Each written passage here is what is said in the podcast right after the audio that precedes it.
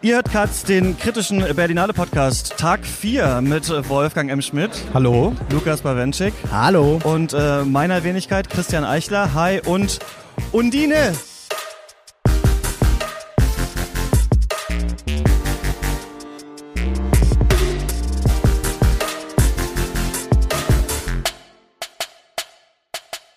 Den haben wir nämlich äh, gerade äh, gesehen, der neue Film von Christian Petzold. Wir erinnern uns äh, auf meiner ersten Berlinale vor zwei Jahren lief Transit, der mittlerweile ganz schön die Runde gemacht hat, hat man so das Gefühl. Also, mit, also ich habe sehr viel auf Twitter noch dazu gelesen, dann noch in äh, US-amerikanischen Magazinen noch weit nach der Berlinale. Also ähm, das scheint so einer der Filme gewesen zu sein, die am meisten nachgehalt haben eigentlich von diesem Festival und deswegen waren wir, glaube ich, alle relativ äh, gespannt auf äh, jetzt seinen neuen Film. Ach, bevor wir dazu kommen, wie geht's euch? Tag 4. Ich finde, man, du hast es gerade vorher gesagt, Lukas, es könnte auch Tag äh, 63 sein. So langsam verschwimmt alles ein bisschen, ne? Ja, das ist jetzt nicht eine Frage der Zeit, sondern es ist in den meisten Fällen ja eine Frage der Filme und äh, bislang war es meistens erträglich. Also ich habe das Gefühl, es gab schon ungleich schlimmere Berlinalen, die mich körperlich und seelisch ungleich mehr gefordert haben. Ja, wie ist bei dir, Wolfgang? Dich haben wir ja auch lange nicht mehr gehört. Mich quält etwas die Nahrungsbeschaffung hier am Potsdamer Platz. Es haben ja einige Dinge noch hier geschlossen. Das heißt, man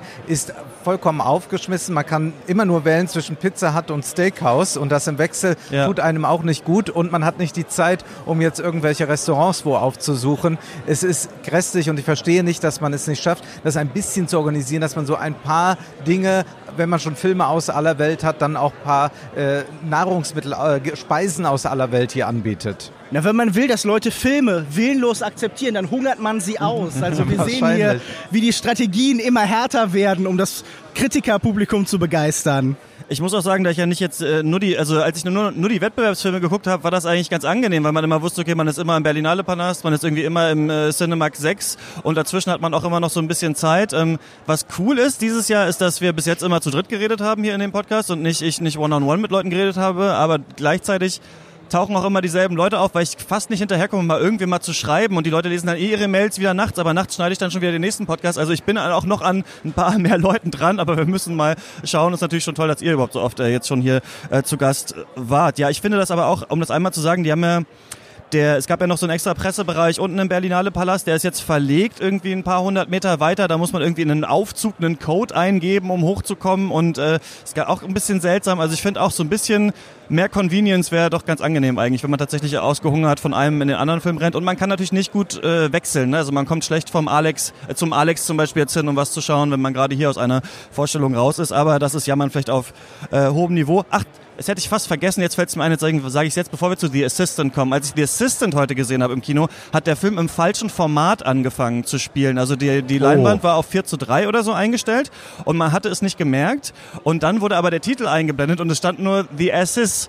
Und das ganze Kino hat schon äh, angefangen zu lachen darüber. Und neben mir haben sich Leute schon also wirklich auch richtig aufgeregt. Und dann hat der Film irgendwann so, nach einer Viertelstunde ist er eingefroren. Dann kam jemand nach vorne und hat gesagt, ja, es tut mir leid, ähm, das ist jetzt hier das falsche Format gewesen. Wir machen jetzt das neue Format, aber wir sind so eng getaktet, dass wir jetzt nicht nochmal vorne anfangen können, von vorne anfangen können. Und da hat man gemerkt, dass es so zwei Lager gab. Es gab die Leute mit einem festen Zeitplan, die natürlich wollten, dass es jetzt im richtigen Format an dieser Stelle weitergeht. Und es gab die anderen die Cineasten, Cineasten die gesagt haben, dass, dann können wir das ja eigentlich vergessen, was wir hier gesehen haben. Es müsste eigentlich jetzt nochmal ganz äh, neu anfangen in 16 zu 9. Witzigerweise hat dieses geengte Format dieser Bürostory eigentlich ähm, besser getan als das richtige Format, habe ich dann gemerkt. Und das fand ich auch so ein bisschen witzig. aber ähm, ja, ganz, ganz interessant auf jeden Fall. Solche Sachen erlebt man hier manchmal auch. Aber lass uns mal zurückkommen zu Christian Petzolds Undine. Worum, worum geht's da, Wolfgang? Es geht um eine sehr mysteriöse Frau, die von ihrem Freund anfangs gesagt bekommt, es ist Schluss, es ist aus, ich habe eine andere und sie sagt ihm, wenn du jetzt gehst, mich verlässt, dann muss ich dich töten. Sie sucht ihn, er taucht nicht mehr auf, aber ein anderer Mann tritt in ihr Leben, gespielt von Franz Rogowski. Genau, sie ist Paula Bär. Und äh, sie, sie, äh, Undine ist Paula Bär. Und dann entwickelt sich eine unglaubliche Liebesgeschichte, die, der Titel legt das schon nahe, Undine, mythologisch aufgeladen ist. Es geht hinab in die Untiefen, nicht des Meeres, aber des Sees. Und dort macht man ganz andere, ähm, ja, nicht irdische Begegnungen oder zumindest Begegnungen, die mehr sind als das, was wir aus unserem profanen Dating-Alltag kennen. Das heißt, dieser Du Film vielleicht. versucht ein bisschen unsere äh, Welt zu mythologisieren, remythologisieren. Ja, war das mehr als eine ganz okaye Couples-Geschichte, die mit magischem Realismus aufgeladen war, Lukas? Äh, nicht wahnsinnig viel mehr. Ich finde, dieser Film hat durchaus seine Qualitäten. Er mag durchaus eine gewisse Atmosphäre zu erzeugen. Wir sehen bei Christian Petzold jetzt gerade so eine Verschiebung. Er scheint sich mit Filmen wie Transit und Phoenix ähm, gefunden zu haben in irgendeiner Form. Er gefällt sich in dem, der das Poetische in triviale Situationen bringt, der es mit dem Alltäglichen, mit dem Gegenwärtigen verbindet. In diesem Film hier erschließt sich mir diese ganze Konzeption nur teilweise. Ich verstehe nicht, was zum Beispiel diese städtebauerischen, diese architekturhistorischen Versatzstücke, die durch Undine, die über solche Sachen Vorträge hält, in diese ganze Konzeption hineinpassen. Und so bekommen wir sehr viele Elemente nebeneinander gesteckt, die nie ganz eins werden wollen, wo man dann eher ein bisschen grüblerisch und skeptisch zurückgelassen wird und auch diese seltsame Schleifenstruktur, die das Ganze irgendwann annimmt. Irgendwann beginnen Szenen sich zu wiederholen. Wir sind wie in einem Film von David Lynch vielleicht, das wäre jetzt ein zu naheliegender Vergleich, aber das ist ja schon längst eine Art Konvention in bestimmten Teilen des Arthouse-Kinos geworden, immer wieder zurückkehren zu wollen an den Ursprung, an den Anfang und sich um den immer zu drehen. Ja, dieses Element wird hier eingebaut und auch da grübel ich jetzt einige Minuten nach Ende des Films immer noch, was uns damit genau gesagt werden soll. Aber erstmal auf so einer reinen Erfahrungsebene hatte ich schon irgendwie auch Freude an dem Film. Er könnte vielleicht ein bisschen dieses etwas deutsche, nüchtern bis biedere ähm, ausmerzen, wenn er so sehr zur Poesie will. Natürlich ist das ein Ausgangspunkt, von dem man sich lösen will, aber es irritiert mich dann doch, wie sehr dieser Film manchmal wie Fernsehen oder wie äh, ein Tatort aussieht dann doch. Ja, das fand ich auch ähm, relativ unangenehm daran, aber ähm, musste auch, wir haben ja neulich über Lynch geredet, ein bisschen an Lost Highway denken, ob dann der Tod wieder neues Leben schenken kann und dann ein anderer Charakter vielleicht in die Schuhe eines der vorhergehenden tritt. Ähm, aber genau, sie ist da irgendwie so, sie erklärt immer so Touristengruppen, wie sich Berlin verändert hat anhand von so bestimmten Modellen. Und dann äh, ist Franz Rogowskis Charakter, der übrigens Industrietaucher ist. Übrigens, da muss ich sagen, wusste ich auch nicht, wen ich heißer finde. Franz Rogowski in diesem, äh, in diesem Industrietaucher-Outfit oder, oder Paula Bär. Ähm, war ein sehr schönes Pärchen hier abgegeben, finde ich. Auch schön, dass ähm, man Rogowski jetzt eigentlich jede Berlinale hier immer äh, sieht Ja. in ein bis, bis äh, mehreren Filmen. Hat mir gut gefallen.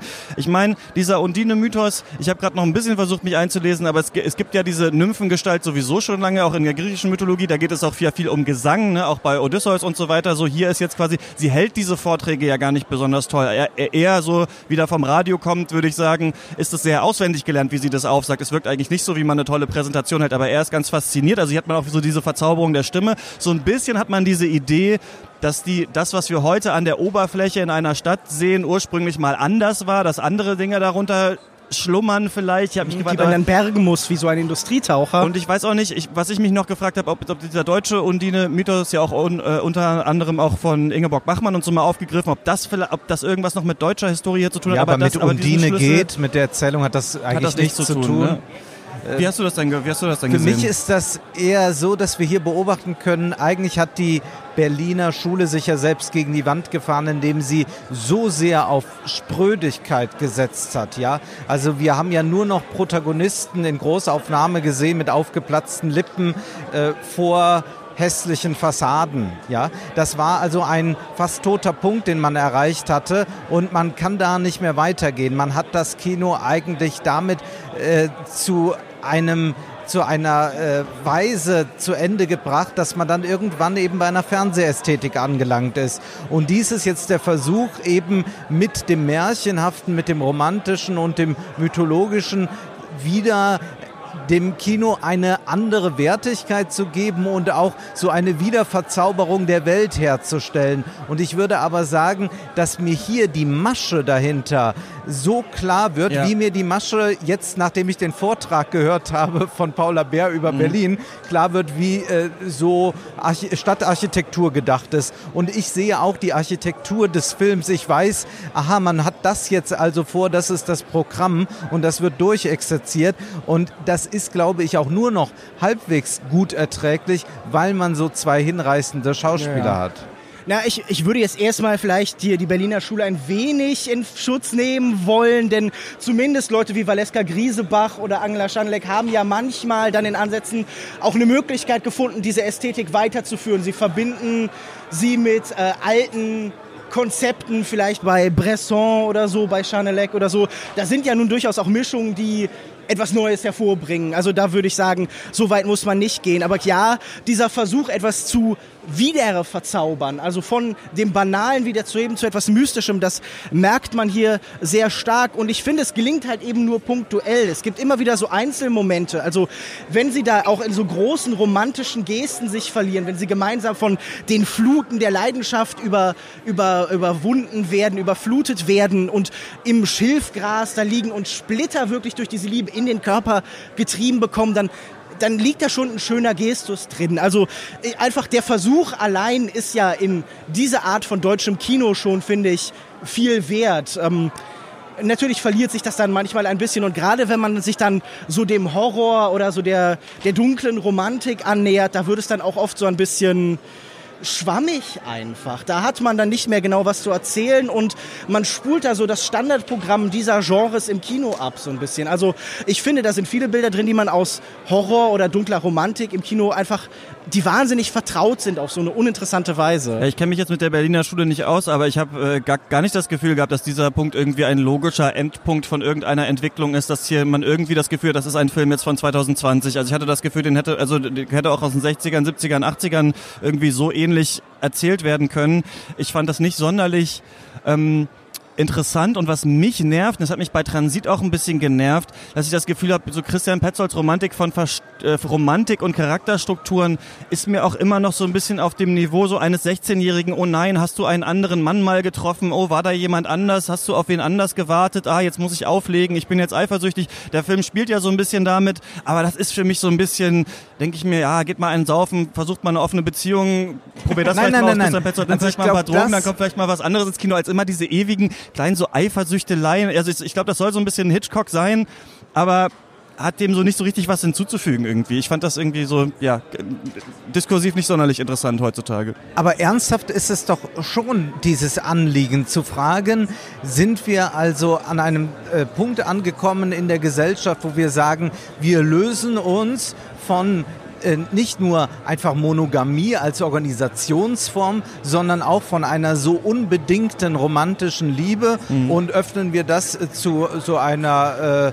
äh, äh, Juxtaposition eines Nebeneinanders von oder sagen wir doch, das große Gefühl, auch das ist immer noch denkbar und auch die zwischenmenschliche Liebe kann einen so existenziellen Gehalt haben, dass sie einen vielleicht sogar umbringt. Das finde ich erstmal etwas, was ich sehr schätzen kann. Ich glaube nur, indem man dort jetzt einfach nur äh, das äh, Mythenhandbuch mal aufschlägt und ja. ein bisschen was dem hinzugibt, dann ist das damit nicht gerettet. Das ist äh, wie wenn wir uns jetzt hier anfangen, mal schnell als Helden zu verkleiden und dann glauben wir, jetzt haben wir wieder ein heldenhaftes Zeitalter. So geht das nicht. Äh, der Film hat sicherlich schöne Ansätze, aber er verliert sich dann in diesen äh, mythologischen Schleifen, äh, wo ich sagen muss, vielleicht hätte er es da schon gar nicht mehr gebraucht oder er muss auch immer wieder ähm, so deutlich machen, jetzt mache ich hier nochmal Mythos, jetzt mache ich das ja. nochmal. Er ja, hat genau. eigentlich keinen selbstverständlichen Umgang damit. Ich würde es mal so sagen,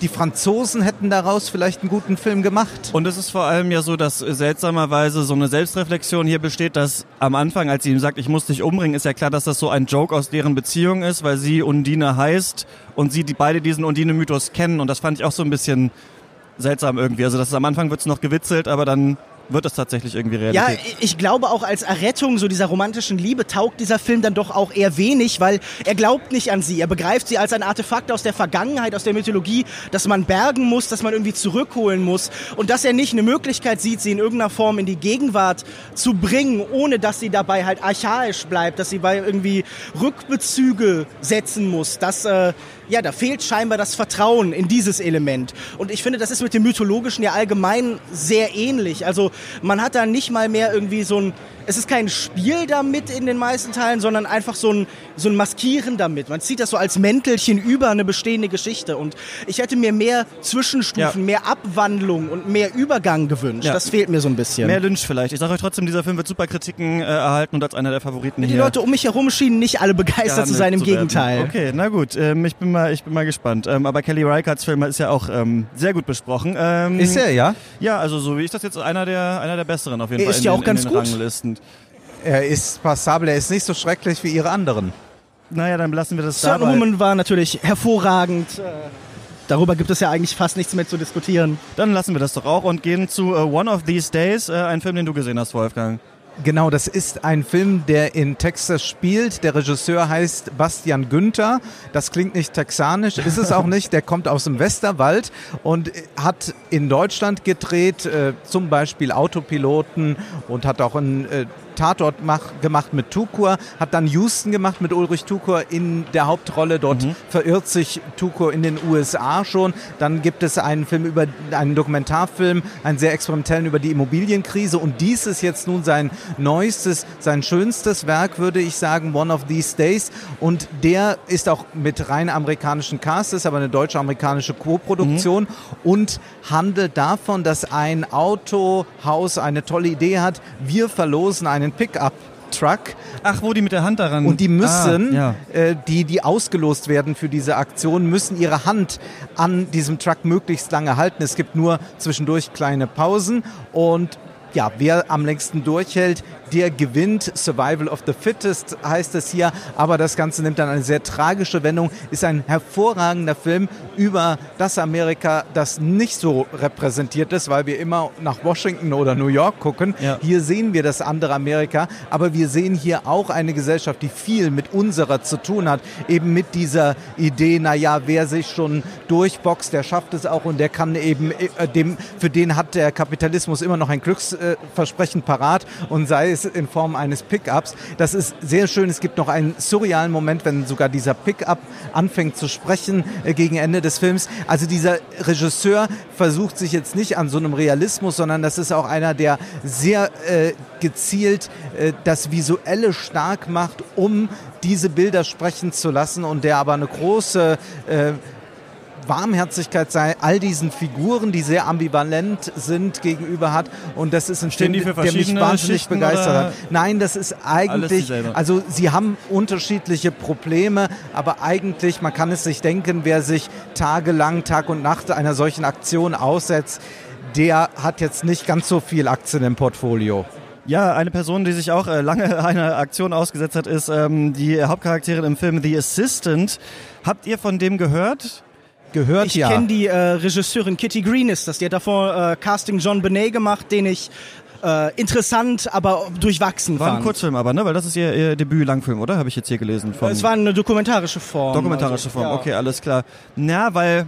Hm, weil ich hier tatsächlich in dem Film für mich einen riesigen Twist drin hatte, der aber schon im, der schon erklärt wird in der Beschreibung des Films, aber ich hatte das nicht gemerkt. Vielleicht muss man ihn tatsächlich verraten. Also es geht um eine junge Frau, die in einem äh, Büro arbeitet. Übrigens war die Schlange fast bis raus am Cinemax heute Morgen. Ich habe mich äh, gefreut, dass ich überhaupt noch mit äh, reinbekommen bin. Das ist äh, ein Film, der so jetzt äh, einer der wahrscheinlich mehreren MeToo-Filme wird, die uns so ins Haus stehen. Es dauert ja immer so ein paar Jahre, bis die Mühlen von Hollywood dann äh, etwas äh, verfilmt haben. Wir haben ja schon Bombshell neulich äh, besprochen, gibt ja noch ein paar andere Geschichten. Und jetzt ist es eben dieser Film. Und das ist wirklich ironischerweise der absolute Gegenfilm zu My Salinger Year, weil es geht auch um eine junge Frau, die in ein Büro kommt von einer tollen Agentur, wo ein großer, wichtiger Mann eine wichtige Rolle spielt, den man nur übers Telefon hört, den man nicht zu Gesicht bekommt und äh, dem sich alles irgendwie unterzuordnen hat. Aber wohingegen das bei My Salinger Year ja so die große Chance des Aufstiegs ist und dann endlich auch mal irgendwo anders zu schreiben, äh, ist auch hier ein Aufstieg äh, suggeriert. Ganz am Ende bekommt sie mal, das ist glaube ich nach einer Stunde des Films, eine, eine lobende E-Mail mit, du machst einen guten Job und ich nehme dich nur so hart ran, damit du hier äh, weiterkommst, äh, weiter hochkommst äh, in dieser Firma. Und das Geniale fand ich an diesem Film, ist, dass er es schafft, und fast, wie gesagt, in dem engeren Format ist ihm noch besser zu Gesicht gestanden, hätte diesen so einen Büroalltag ganz ähm, grazil einzufangen mit, also allein wenn das schon so über Materialien geht, ja, sie, sie ist quasi so das Mädchen für alles, sie muss die Tassen abwaschen, sie muss alle ähm, Lieferdienstbestellungen machen, sie muss äh, auch selbst die Prostituierten oder Schauspielerinnen, die zu, zu ihrem Chef dann kommen, ähm, irgendwie mit da durchleiten, sie muss ähm, die Mails beantworten, Tagesplanung der ganzen äh, eigentlich nur Männer hauptsächlich machen, die da die da arbeiten. Und ähm, das ist zum Beispiel eine Aktion, die sie machen muss, ist so Wasser aus, äh, also so in, in, in Pappkisten eingepackte, wiederum eingeschweißte, äh, hochqualitatives Wasser, dieses Fidschi-Wasser, das kennt ihr bestimmt auch. Das ja, halt ja. so mit so einem Messer rausschneiden und dann da rausziehen und aufschreiben und diese ganzen... So Rapper reden oft darüber. Ah, siehst du mal, ja, dann kann es ja nicht so, dann kann es nicht so teuer sein, aber teuer wirken. Ähm, und ihr kennt das auch, wenn ihr lange in so einem fast jedes Büro hat ja was Muffiges irgendwie so drin, weil dann kennt ihr diese ganzen Materialien, die es gibt, diese ganzen kleinen Tacker, diese ganzen kleinen Plastiksachen, die an irgendwas dran sind, Folien, die abgemacht werden müssen. Und gleichzeitig kennt ihr auch diesen ekelhaften Bürolärm, wenn man will sich konzentrieren und der eine redet gerade mit seiner Frau und der andere schmiert sich ein Sandwich und so weiter und so prasselt das alles auf sie ein und wir merken, dass sie so das schwächste Glied da drin ist, die Person, auf der alles abgeladen wird, die Person, die sich hier hochhackern muss, die irgendwie 15 Stunden am Tag da arbeitet, die nicht mal da in der Nähe überhaupt sich leisten kann, eine Wohnung zu haben. Und dann habe ich erst irgendwann gemerkt, dass das in der Filmindustrie stattfindet. Also sie ist nicht in irgendeinem seltsamen ah. Bürojob oder sowas. Sie ist nicht einfach nur bei einer Anwaltskanzlei oder sowas, sondern das ist eine der größten Film, Filmfirmen der Welt und die Frauen, die eben ins Büro ihres Chefs reingeleitet werden, sind unter anderem Schauspielerinnen oder sind Frauen, die da Sekretärinnen werden sollen. Deswegen ist das eigentlich ein Weinstein-Film, ohne dass der Film das vorher so kommuniziert. Ich mache hier mal im Podcast trotzdem eine Spoilermarke, falls man das nicht wissen wollte. Aber das fand ich dann eigentlich sehr interessant, weil ich glaube, dass wir selber, die wir ja in der Filmindustrie unterwegs sind, uns immer gerne denken können, ah, das ist die Wall Street, ah, das ist das, das betrifft uns nicht. Und wir wissen ja, dass wir einen riesigen Fall oder viele der großen MeToo-Fälle ja in der Filmindustrie auch tatsächlich waren. Aber ich finde, man vergisst es wieder langsam so, wenn man diesen Film sieht, wie auch ja unglamourös das Ganze da ist. Und dann geht es immer so ein bisschen weiter und sie äh, meldet sich dann irgendwann so beim, beim Personaler, um da ja mitzuteilen, dass hier was schief läuft. Und das klappt nicht so richtig. Dann lässt der Film so ein bisschen offen oder stellt die Frage, wird sie sich unterordnen in diesem System, um da Karriere zu machen oder wird sie sich tatsächlich, tatsächlich auflehnen? Und das hat mir so in seiner Konsequenz gut gefallen. Ich glaube, manche würden sagen, es könnte, könnte radikaler sein, aber so ein bisschen wie es auch niemanden in echt gab, der wie äh, Django in Django Unchained tatsächlich die Sklaven befreit hat, gab es ja auch niemanden, der von unten dann tatsächlich die Frauen da aus diesem Job befreit hat. Deswegen finde ich den Film gar nicht so schlecht darin, dass er so unradikal war. Also ich glaube, der wird noch große, hohe Wellen schlagen so in nächster Zeit, weil das halt so ein typischer auch Twitter-Film ist, äh, den man überall besprechen wird, den man überall durchreichen wird. Fand ich ganz gut. Wir haben noch Tieren zugeschaut, Lukas. Ja, das, das haben ein, wir. Ein Film für dich, Wolfgang. Warum? Wir haben in den Encounters Gunda gesehen von... Äh, ich such mal, während du weiterredest. Einem Regisseur, den Christian gleich nachreichen wird. Nein, ähm, wir verbinden mit dem Kino ja oft den Gedanken, eine neue Art zu sehen, zu finden, neue Perspektiven einzunehmen. Und dieser Film versetzt uns sehr unmittelbar auf seine ganz eigene, sehr interessante Weise in die Perspektive von Tieren, von Masttieren, von Zuchttieren. Im Endeffekt sind es vor allen Dingen eine Sau und ihre Ferkel, die wir begleiten. Es gibt aber auch einen Spieler mit äh, Kühen und Hühnern, ja. mit Hühnern, vor allem einem einbeinigen Huhn, das fast so eine so eine herzogische Figur wird, mhm. wenn wir ihm in ihrem Heldenweg da folgen gegen alle Strapazen. Aber ähm, es ist ja immer wenn man versucht, für bestimmte Sachen, für Tierschutz und so weiter zu argumentieren, dann gibt es ja oft die Idee zu vermenschlichen, menschlich zu machen. Aber hier bleiben die Tiere ganz Tier. Sie werden nur durch die Kamera, durch die Art, wie sie sich bewegt, in menschenähnliche Geschichten gebracht. Also wenn sich die Kamera so hinter diesem Huhn durch das Unterholz bewegt, dann verwandelt es sich das in eine Art Dschungel und das Ganze sieht aus, als wären wir so in einem Vietnamkriegsfilm ja. oder so. Also wir mussten beide, wir haben das fast gleichzeitig gesagt, an der schmale Grat mhm. denken zum Beispiel. Und ähm, es ist ein simpler, ein einfacher Film, ähm, der sicher auch, wenn man ihn runterbrechen will, als so eine Art Peter-Propaganda funktioniert. Also, mein Gott, diese Prozesse da, die sind alle so furchtbar, aber man geht nicht einfach in die, in die Schlachthöfe, zeigt nicht die direkte Gewalt, sondern man versucht begreifbar zu machen, dass das irgendwie auch fühlende, denkende Wesen sind, die miteinander im Austausch stehen, denen wir als Mensch automatisch Eigenschaften zuschreiben, die sie aber wohl auch mit sich bringen, sonst wir können sie uns nie ganz ausdenken. Und das ist schon ähm, ein interessanter Film auf jeden Fall. Also ich war positiv überrascht, als ich das auf dem Papier gelesen habe, dachte ich, naja gut, ich ja. kenne diese Art von Film, ich kenne diese Art von, sagen wir mal im weitesten Sinne Experimentalfilm, jetzt werde ich mich ein wenig langweilen, vielleicht gehe ich früher raus, aber nein, dieser Film ist auf merkwürdige Weise fesselnd und irgendwie mitreißend. Äh, ich war positiv überrascht. Ja, Viktor äh, Kosakowski heißt der Regisseur, der hat viele verschiedene Dokumentarfilme gemacht, zum Beispiel auch einen Aquarela heißt der, glaube ich, über verschiedene Arten von Wasser. Also er ist, glaube ich, hier so ein bisschen weiter auf seinem Trip, aber ich muss noch einmal, also für mich wirklich eins der absoluten Highlights, die ich auf diesem Festival bisher gesehen habe, dieser Film.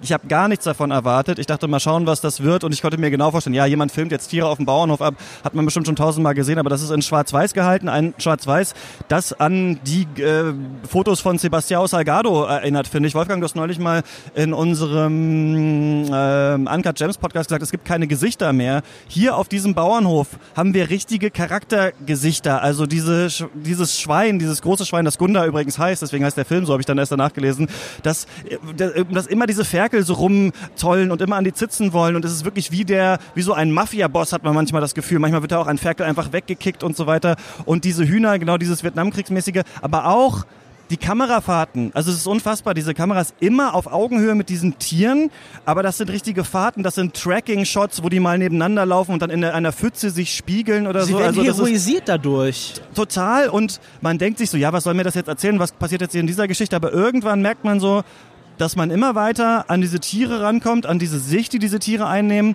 und ganz am Ende passiert dann etwas, da sehen wir dann doch mal oder erahnen den Menschen, wir sehen nicht jetzt, wie Tiere abgeschlachtet werden oder sowas, sondern etwas anderes. Und dann gibt es eine zwölfminütige Szene oder äh, ungefähr so lang war die, die sich immer wieder im Kreis dreht und eigentlich immer dasselbe passiert.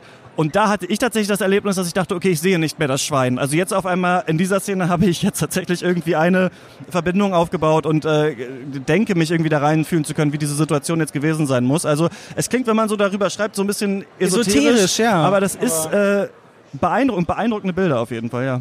Gunda. Ich versuche es noch nachzuholen. Ja. Schau dir das mal an. Ähm, genau. Es ist nicht abends, ne? es ist jetzt mittags nach, nach Undine. Ähm, habt ihr noch irgendwas so auf der Liste, was die nächsten Tage kommt? Wir gehen jetzt in den brasilianischen Wettbewerbsfilm, oder? Mhm. Ich habe vergessen. Äh, ich leider nicht, aber. Ach so, und dann morgen äh, Normalwettbewerb wieder. Also bei mir, ich mache doch wieder mehr Wettbewerb, ist mir aufgefallen, als ja? eigentlich gedacht. Ja. Warum? Naja, ich denke dann, es hat doch eine gewisse Relevanz und das Risiko dann in den Nebensektionen daneben zu liegen ist ja auch immer groß. Es ist ein bisschen schwierig, das äh, so zu koordinieren. Mhm.